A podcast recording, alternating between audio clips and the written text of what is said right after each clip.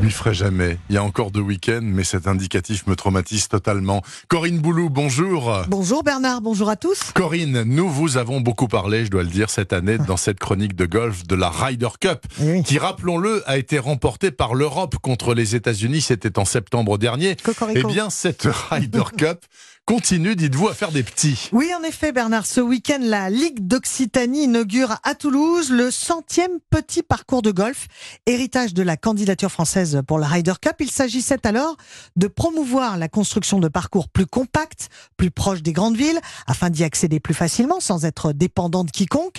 Ce qui est le cas à Toulouse, puisque ce nouveau golf de Garonne, qui vient d'être inauguré, est implanté aux portes de la ville, tout près du stade toulousain d'ailleurs.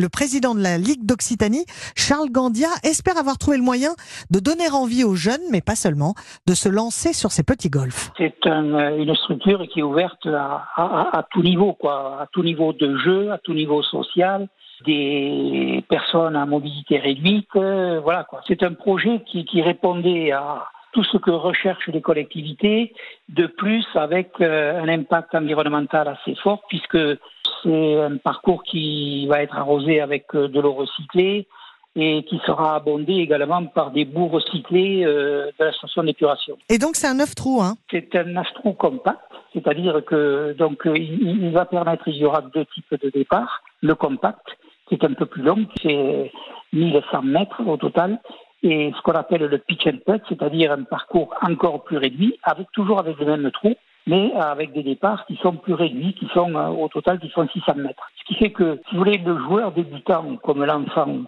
n'est pas stressé par la distance parce qu'il voit le drapeau, il voit que c'est assez près. Quant aux joueurs confirmés, même de très haut niveau, eux, ce qu'ils vont, c'est travailler leur coup d'approche, c'est-à-dire euh, dès le départ, euh, essayer de mettre la balle le plus près possible du, du drapeau. Eh oui, ce nouveau golf de Garonne s'étend donc sur 17 hectares.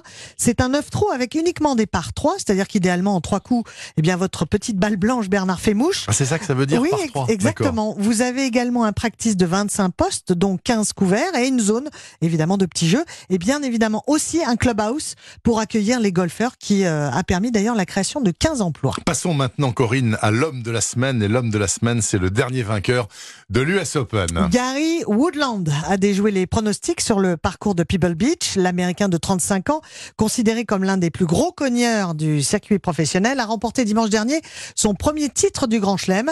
Il a résisté au retour de son compatriote et numéro un mondial, Brooks Kopka, qui aurait pu d'ailleurs devenir le deuxième joueur dans l'histoire à enchaîner trois victoires de suite à l'US Open de golf. Bah non. Kopka, non, effectivement, mais Kopka, Bernard, reste le grand favori du prochain tournoi du Grand Chelem, le dernier de la saison. Ce sera le British Open à partir du 18 juillet prochain. Il y aura Tiger Woods. Bien sûr. Ah, formidable. On ne sait pas s'il gagne ou pas, mais il fait le spectacle. Là, il a terminé 20e. Ben, oh là là là là, il est au chou. Merci beaucoup, Corinne Boulot. Je vous souhaite une bonne semaine avec votre petite balle blanche.